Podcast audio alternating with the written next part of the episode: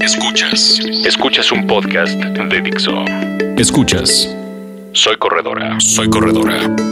Con Sonia Chávez. Por Dixo. La productora de podcast más importante en habla hispana.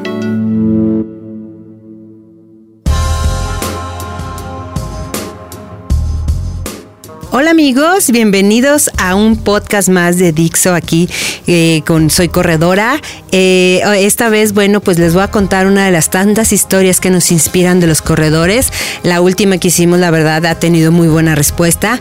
Y bueno, hoy les voy a contar de, de una chica que alguna vez llegó a mi oficina a contarme una historia y que quería ella compartir lo que había vivido y cómo había sido, este, cómo correr le había servido para salir de, una situación difícil. al final ella terminó siendo una muy buena amiga mía y hoy les voy a contar la historia de Fernanda Ramos. Escuchas a Soy Corredora ¿Cuántas veces no hemos escuchado o incluso dicho que nadie tiene la vida comprada? ¿Y cuántas tantas otras veces hemos dicho que la vida te puede cambiar en un suspiro? Nada más cierto, nada más real y nada más he vivido en carne viva. Soy Fernanda Ramo, corredora de 34 años de edad. Empecé a correr un poco por casualidad y un poco porque muchas otras razones desde hace seis años querían que lo hiciera. Un día me subí a una caminadora y me bajé 10 kilómetros después. Sí, 10 kilómetros después. Ese día supe que era corredora, que correr sería parte de mi vida y lo que nunca imaginé fue que correr sería lo que un día me salvara y le diera tanto sentido a mi vida. El 28 de mayo de 2011 terminé un triatlón. Terminé entera, contenta y feliz. Pensé que correr un maratón era por mucho más complicado y desgastante que una carrera. Pero al final tomé mi medalla, me bañé y me recosté a descansar un rato. Si alguien me hubiese dicho que a partir de ese momento mi vida cambiaría, lo habría tomado al menos en ese instante como que estaba loco. Pero sí, 30 minutos después de una siesta, mi vida cambió. Mis piernas no me respondían. Mi sentido del equilibrio estaba alterado, no tenía coordinación en mis movimientos y como fueron transcurriendo las horas, incluso mi vista me empezó a jugar trucos pesados. Estuve hospitalizada en Iztapa, con un diagnóstico de deshidratación, pero debido a mi insistencia, rayando en edad, lo reconozco, decidí volar a la Ciudad de México para ser atendida. Otro riesgo más con los cambios de presión. Al final, y 40 horas después, fui diagnosticada con un accidente cerebrovascular isquémico o como comúnmente se conoce, infarto cerebral. Lo escribo en mayúsculas porque así lo, lo viví, como un evento mayúsculo en mi vida. En ese momento me atacaron miles de miedos, incertidumbres y demonios.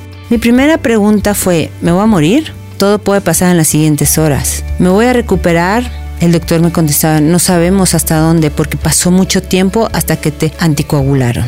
¿Caminar? Me contestó, veremos. Y obvio, entre broma y aferrándome a un pedacito de aliento, le pregunté, ¿podré correr? Y él me dijo, de correr, mejor ni hablamos. Nunca más. Y en ese momento esas dos palabras retumbaron como un eco en mi cabeza. Nunca más, o sea, nunca más Repasé en mi cabeza el significado y cómo lo encontré. Tan pronto se fue el doctor de mi habitación, me hice la promesa de volver a hacer al menos un maratón. Nadie nunca le dice a una corredora que no. Esa palabra, junto con el nunca, en nuestro vocabulario de corredor tiene el significado de cómo carajos que no. Tuve un proceso de recuperación complicado, el cual estuvo definido por un sinfín de miedos y lágrimas internas que no me animaba a dejar rodar por mi mejilla. Escondía mi tristeza y desesperanza en una sonrisa que le recordaba a la mujer del espejo que era guapa, que era fuerte, que era valiente, sin importar que a los demás y algunos muy cercanos dijeran lo contrario. Cada palabra de desaliento o mala cara se volvió un empujón en mi alma para demostrar la mujer que llevaba dentro que seguía siendo la misma aunque habían dejado de verla. Mi refugio durante este tiempo fue correr.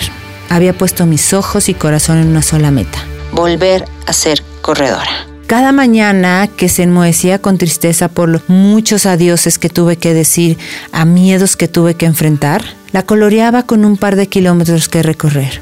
Hasta entonces, mi mejor tiempo en 10 kilómetros habían sido 47 minutos.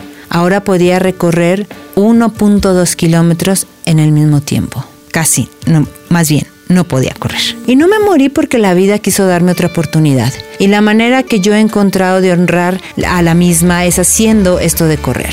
Inspirar a que la gente lo haga, no por competir, no por demostrar, simplemente porque correr es una declaración de vida. Es un momento de reconciliación con uno mismo. En ese momento en que yo tengo la oportunidad de decirle a muchos demonios que soy más fuerte. Mi camino desde hace dos años es otro sobre todo porque he tomado un nuevo significado y porque he encontrado y reencontrado a la gente que quiero para que corra a mi lado. Hoy sé que correr es un estilo de vida, no es un deporte. La declaración de soy corredora resulta un lema de vida. Es una respuesta a las tantas incógnitas del diario. Hoy las razones por las que corro son otras, por las que inicié. Hoy, cuando tengo dudas, me pongo unos tenis para resolverlas. Si estoy triste, busco una amiga y vamos por unos kilómetros. Si tengo una alegría que compartir, la celebro con una carrera. Hoy soy corredora porque disfruto celebrar mi vida con lo que me salvó de morir. Correr. Esta es una historia de superación muy linda. Hoy eh, Fernanda Ramo ya ha corrido varios maratones, incluso está calificada a Boston. Y la verdad es que eh, su la fuerza de voluntad, lo que enfrentó y todo ha sido de muchísima inspiración para nosotros. Ella va a correr el maratón de Boston el próximo año, el maratón que es como eh, las Olimpiadas para los corredores amateur. Entonces yo espero que con esta historia ustedes se hayan inspirado y que cuando sientan que la vida eh, les está jugando chueco y que no hay forma, no hay salida a lo que les está pasando, se pongan unos tenis y se vayan a correr. Yo soy Sonia Chávez y espero que es que nos escuchemos en la próxima semana en otro podcast más. Eh, ya saben cuáles son nuestras líneas de contacto, www.soycorredora.com, arroba soy corredora y en Facebook soy corredora.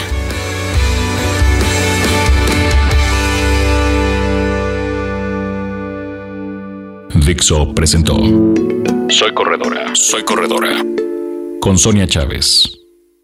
El diseño de audio de esta producción estuvo a cargo de Carlos Ruiz.